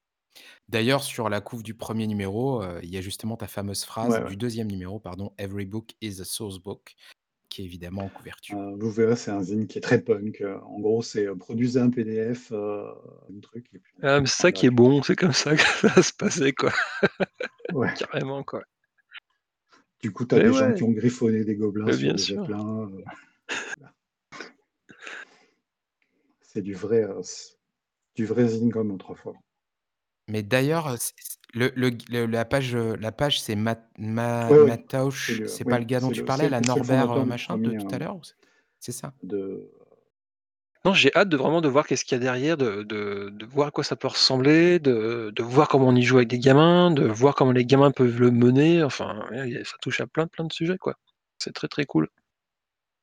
Voir si c'est facile à, à transmettre, quoi, en fait. Euh, si, euh, faut pas être déjà un rôliste de, de plus de, de plus de, avec plus de 10 ans d'expérience derrière pour pouvoir euh, mener ça. Si, euh, Ouais, c'est la- c'est vraiment la bonne question, puisqu'autrefois, c'était euh, des, des arbitres de wargame qui faisaient ça. Donc, tant que tu as de l'imagination, je pense que c'est aussi une question de- de- d'entente. Bah, de toute façon, oui, faut que le, le- c'est souvent le MJ qui pousse le truc, mais euh, c'est vrai qu'il faut que les joueurs euh, soient prêts à s'ouvrir à autre chose s'ils ont été, je dirais pas brainwashés, mais en tout cas euh, qu'ils ont été habitués à, jouer à du système euh, ultra tactique où euh, euh, il faut aussi qu'ils aient l'envie de, de- de- d'essayer de nouvelles choses. Et euh, c'est, déjà le premier pas. J'imagine que toi, Eric, qui as joué à tout plein de choses, avant que tu arrives vers l'OSR et le, FKR, il s'est passé un petit peu de temps quand même. Et ça s'est fait par des rencontres, forcément. Des rencontres, des, des forums. Mais, ce que disait Mathieu, je trouve que c'est assez judicieux, c'est-à-dire que on parle de choses avec des phrases qui, qui- font sens, on comprend bien le principe, mais c'est vrai qu'un un actual play ou quelque chose, en tout cas un enregistrement, ou alors même un exemple de partie écrite, ça ça permettrait de de mieux, comprendre la chose, parce que j'imagine que les articles d'ailleurs qu'on retrouve on retrouve pas mal d'articles sur, sur l'OSR pour le coup dans dans dans Nock là, le le le fanzine que vous avez fait, qui est sorti, à la fin de l'année dernière, sur l'OSR où il y a plein d'articles de plein de sources qui sont super intéressants. c'est vrai que ça serait bien d'avoir un exemple de jeu, c'est-à-dire plutôt que d'avoir aussi en plus en complément des articles qu'on peut trouver là-dedans, mais qu'on peut trouver sur le net en général, ça serait bien d'avoir un exemple de jeu pour qu'on puisse, facilement, se rendre compte. En anglais, j'imagine que ça en français, ce serait bien d'en avoir en fait et donc mettre derrière l'écran et que, peut-être, on se prête au jeu, et on essaye, mais que ça puisse être après mis à disposition pour que les gens puissent essayer en fait. Mmh Ben, écoutez, on en reparle. Tu es volontaire, ça va et Mathieu a a bien ouvert la porte, donc merci Mathieu, d'avoir fait en sorte que devant témoins, Eric avoue, ac accepte de dire: «Beh, on va faire ça alors, hein?» Maintenant, il est redevable devant tous les poditeurs, tous les tous les poditeurs de de de Radio Rollist et heu et voilà. Si Mathieu vient jouer, heu, je sens qu'on sera obligé d'aller de faire un retour, heu, dans les marais de Blackmore. Ah oui, carrément. Remets ton masque et ton tuba, Mathieu, parce que il il sait pas Avec qui on avait joué? Il y avait Guillaume aussi qui jouait à cette partie. Ouais, Ouais. faut qu'on rappelle tous les tous les tous les ceux qui sont morts 20 fois à la première partie. Ça avait été un peu mortel. Mais vous aviez trouvé le vaisseau spatial, heu, caché On avait trouvé le vaisseau spatial et le pistolet laser, ouais, ouais, tout à fait, ouais, ouais. Mmh. Sous le temple de de de du dieu du dieu grenouille. Je pense qu'on tient un programme, heu, qui sait un hors-série spécial, Radio Rollist sur le sujet pour qu'on Bah, puisse, heu, a avoir l'enregistrement, pour le coup, Radio Rollist oblige où on est plutôt, sur l'audio, ça pourrait être justement marrant de de faire un un enregistrement audio pour changer. Parce que c'est vrai que maintenant des des des actual play, heu, vidéo, on en trouve des quantités, et des quantités. Prends garde des 6 plus cool. C'est ça, tremble, on arrive avec nos fichiers audio et nos jeux sans règles et sans univers.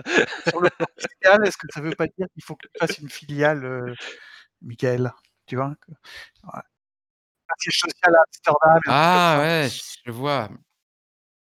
Ouais, mais alors, heu, je pense que, heu, déjà qu'on a du mal à à à se permettre Mathieu dans l'émission, heu, si en plus il faut qu'on commence à publier des trucs avec des gens dans tous les sens, on quoi là, on on je vais être obligé de revendre mes 5 Ferrari quoi, Faut une voiture, ouais, au moins une 1re voiture, ouais. Ça ça va pas quoi, ça va pas le faire. Donc non, je je suis p non, je suis pas prêt à ce sacrifice-là, Philippe, soyons honnêtes. Est-ce que toi, tu serais prêt à à lâcher ton yacht, et à lâcher ta propriété, doit me rester un Deity on Demigods, heu, d'époque, donc je en en le revendant A avec, heu, Elric, heu, avec les les divinités, heu, qui vont bien? Cthulhu va se et et et ouais, ah, peut-être peut-être que ça peut le faire, ouais. Je suis sûr qu'Eric a 25 Lotus noirs qui traînent dans sa dans dans dans dans une besace et qu'il aura plus qu'à les revendre et puis c'est bon. On peut s'arranger, on peut trouver un arrangement, Eric.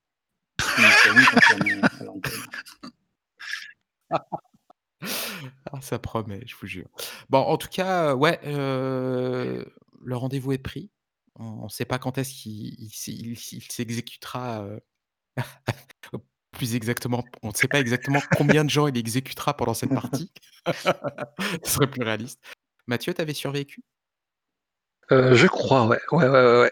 Bah, tu seras le 1er à mourir donc dans la dans la partie qu'on enregistrera, je pense. je je me rappelle que j'avais fait un super coup d'éclat en renversant une fiole d'huile sur, sur, sur une me une boue, heu, qui était tombée du du plafond et ça avait été énorme. J'avais foutu le feu, c'était excellent, quoi. Le seul truc que mon personnage avait fait d'utile avec ses son seul sort qu'elle pouvait lancer dans la journée. Mais je m'étais éclaté, mais de fou à cette partie, ça ça me rajoute une question de de dernière minute, c'est est-ce que pour pour, heu, Eric, est-ce que ça suppose quelque chose de particulier de la part des joueurs? Parce que côté MJ, je vois à peu près ce que ça veut dire, mais est est-ce que ça est-ce qu'il faut demander quelque chose, heu, je sais pas enfin une attitude particulière de la part des joueurs? Pas vraiment, je pense qu'il faut que les joueurs sachent que, heu, ben, qu'ils regardent sur la feuille de personnages qu'ils n'ont pas. Heu, il faut qu'ils soient proactifs à partir de là, heu, qu'ils posent posent des questions et qui, heu ça dépend de leurs habitudes aussi quoi, tu vois? Mais, hem, J'ai fait jouer sur les, deux euh, campagnes que j'ai, j'ai euh, des très peu de jeux de rôle, voire pas du tout, voire qui ont joué qu'avec moi avec des trucs. Ah, donc ils sont pas du tout dépaysés, mais je fais aussi jouer des gens qui jouent principalement et peut-être que à des, des 5. Ça marche de la même façon. C'est, euh, euh, j'ai pas l'impression de- que ça ait besoin de, de- d'un briefing particulier. Je vous propose qu'on se donne rendez-vous pour cette, cette fameuse partie. En attendant, j'aimerais bien savoir, messieurs, avant qu'on clôture l'émission, quelles sont vos lectures du moment? Donc, heu, je sais pas, on on va démarrer avec, au hasard, Mathieu, tiens, voilà, si tu en as une de lecture en ce moment. Est-ce que tu lis du jeu de rôle ou autre chose? Mais quelque chose qui, heu, en ce moment qu'est-ce que je lis en ce moment? Et ben non, je ne lis pas de jeux de rôle, heu, j'essaie d'en traduire plusieurs, heu, Ah! après lesquels je cours, voilà, toujours. Heu, pour rien te cacher, en ce moment, je fais je fais beaucoup plus de sport que je ne fais de jeux de rôle, donc je j'envisage de me de me reconvertir, de monter un un blog, c'est pas du sport, pour Donc en fait, c'est c'est vraiment c'est littéral. Quand tu dis que tu cours après les traductions, c'est que tu cours vraiment c'est après, en fait, ça, c'est ouais, c'est ça? ça, je je les accroche au bout d'une canne à pêche et je cours sur mon tapis de course. Pour me motiver. Non, non, j'ai pas le temps de tout ça, heu, j'ai des piles de romans qui s'accumulent et heu et très peu de jeux de rôle en ce moment, sous le coude. Mais plein de projets, plein de projets, il y a plein de choses à faire en en 2021, Je sais pas encore si on va faire des, cyberconf et trucs comme ça, mais il y a plein, plein de projets jeux de rôle qui qui vont pointer leur nez, des trucs très sympas. Cool. Philippe? Eh bien, moi, je, je, je fais ce qu'on m'a dit à la, comment, au podcast Alien. J'ai acheté et je suis en train de lire, ça se lit vite, Pound of Flesh pour Mothership. Et c'est vraiment très très bien. C'est un supplément euh, euh, scénario et en même temps supplément de contexte euh, pour, pour Mothership, qui, je rappelle, est un, un univers à la Alien. Et euh, c'est vraiment excellent. Voilà, Pound of Flesh, euh, ça se trouve sur DriveThru euh, très facilement. Voilà, supplément officiel pour Mothership, fait par, par toute la bande de Mothership, donc très, très bien. Que dont Loris avait dit le plus grand bien à l'émission spéciale Alien. Il l'avait même évoqué, je crois, dans les lectures du moment, il y a quelques numéros. Eric, toi, qu'est-ce que tu lis? Ouais, moi j'attends euh, mes zines de ZineQuest, mais qui sont pas encore arrivés. Mais euh, ce que j'ai reçu par contre, c'est euh, Slay Industries deuxième édition. Ah, je pense que je viendrai en faire une chronique. Il y a du bon et du que je comprends pas.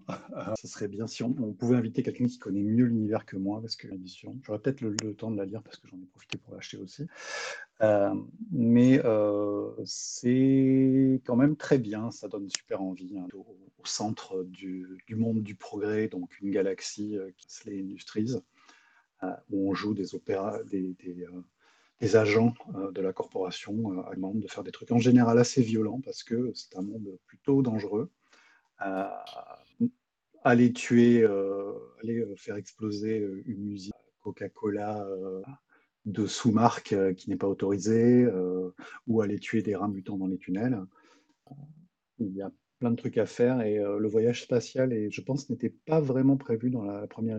Là maintenant, il y a des, on peut vous donner des missions sur d'autres mondes. Il y a des mondes sympas, comme des mondes industriels. Où, toute la planète est là pour faire des burgers. Il y a un continent où on, fait, euh, on élève la viande, il y a un continent la farine et le pain, euh, il y a euh, ou des mondes de guerre où personne ne va, euh, ne sait pas pour aller exploser la tête des, extraterrestres méchants qui sont revenus. il se passe plein de trucs. Euh, L'univers est vraiment sympa, ça me donne un peu envie de, de l'adapter. On ne lit pas, évidemment, mais je fais quand même l'effort de lire le site. d'accord.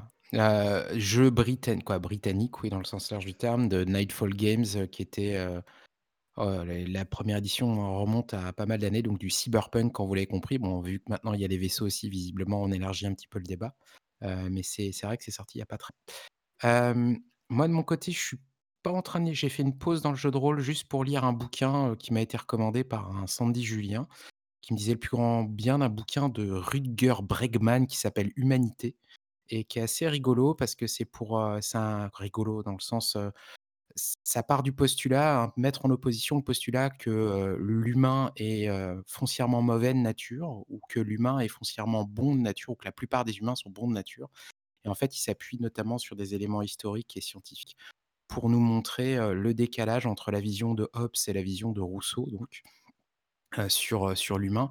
Heu, preuve à l'appui quoi, preuve à l'appui, études scientifiques à l'appui pour nous montrer que, heu, bah, voilà, heu, la Sa Majesté des mouches, ça nous montrait que des gamins qui sont échoués sur une île, commettent toutes sortes d'horreurs et et qu'on prend un exemple réel dans les années 60, heu, qui s'est passé, du côté de en Océanie et où on a le cas exactement inverse où au contraire les gamins plutôt que 6 qu'ils étaient à avoir échoué sur une île en se barrant de leur collège pour aller rejoindre l'île les îles Tonga, heu et bien ils ont vécu je crois 2 ans et demi, heu, sur cette île et qu'ils ont absolument pas sombré dans la barbarie, heu, bien au contraire et qu'ils ont bien survécu et qu'ils ont 2 ou 3 ans après et voilà.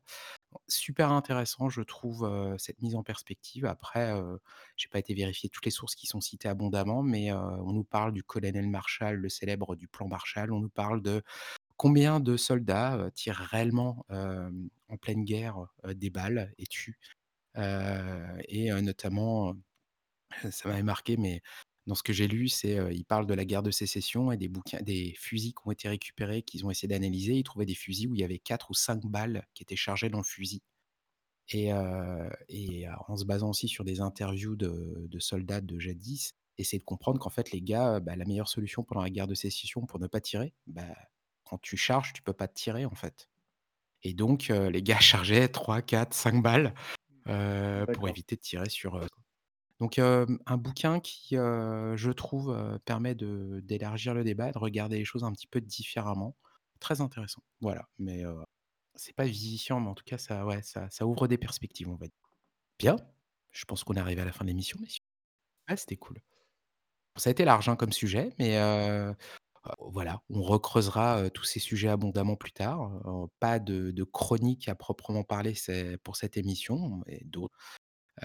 Mais voilà, c'est le côté un petit peu débat ou des sujets un petit peu variés comme ça sur l'histoire du jeu de rôle. Est-ce que ça C'est très sympa. Moi, j'ai j'ai j'ai écouté celui sur l'indu sur, heu, les gammes. Ouais. Je trouvais ça vraiment très intéressant. C'est des des sujets qu'on qu'on connaît pas du tout quand on est simplement joueur et qu'on n'est pas dans le milieu et heu, je trouvais que c'est le genre de sujet qu'aussi qu'on pourrait, heu, développer parce que je pense personne sait comment ça fonctionne pour le coup.